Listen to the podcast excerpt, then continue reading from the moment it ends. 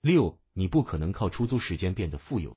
出租时间不会让你变富，因为你没办法非线性的赚钱。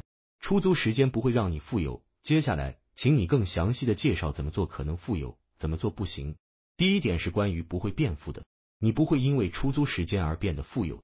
你必须拥有股权，生意的一部分，才能获得财务自由。这可能最重要的一点。人们倾向于认为可以通过工作赚钱变得富有，这基本是不可能的。原因有很多，最基本的原因是你的投入和产出是紧密相连的。在几乎所有领薪水的工作中，即使是像律师或医生，时薪都很高，仍然要一小时一小时的投入工作，然后按小时拿工资。所以，这意味着在你睡觉的时候，你没有进账；在你退休的时候，你没有收入；在你在度假时，你不赚钱，你没有非线性的收入。如果你看那些有钱的医生，非常有钱的，那是因为他们开创了自己的生意。他们可能开了一家私人诊所，建立了一个品牌，然后吸引了很多客户；或者他们发明了某种医疗设备、某种治疗手段，拿到了知识产权。本质上说，你是在为别人工作，而这个人承担风险和责任，拥有知识产权和品牌，所以他不会付给你足够的钱，只会付给你最低工资，让你给他干活。即使是一个很高的最低工资，在你退休的时候也算不上富有。出租时间意味着你基本上是可以被替代的。说到底，其实你并没有为社会贡献多少原创性的工作。正如我所说，这个系列的推文其实应该拟名为“如何创造财富”。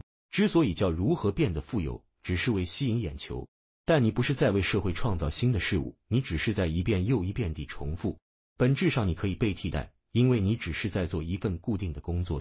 大多数固定的工作都能被教授，比如说在学校，那么最终你将会和一些接受了更新知识的人竞争，这些人就会取代你的位置，而且很可能你的工作会最终被机器人或人工智能代替，不需要一夜之间全部更换，它可以一次替换一点，这就会侵蚀你创造财富的能力，削减你的收入。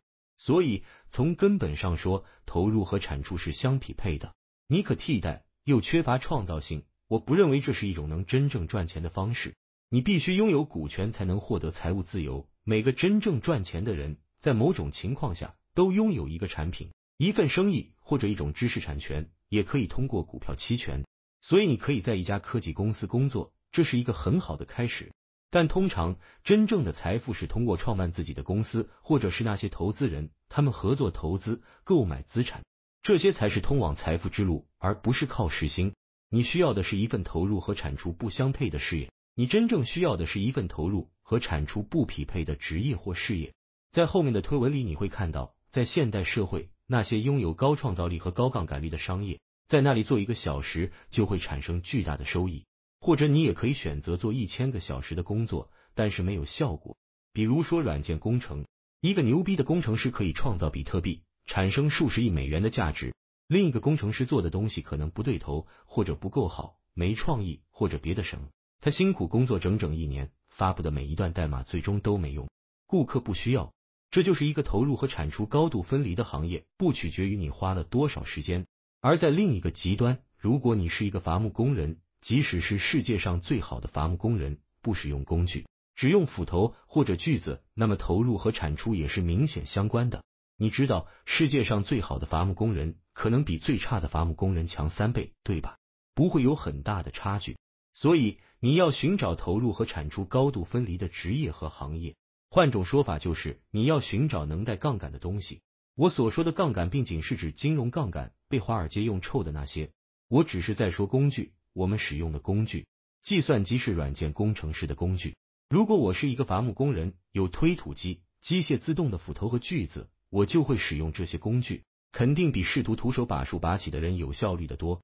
工具和杠杆可以造成投入和产出之间的脱离，还有创造力。一份职业的创造力成分越高，它的投入和产出之间脱离的就越厉害。所以，我认为，如果你在找投入和产出高度相关的职业，那你很难创造财富，自己也不会富有。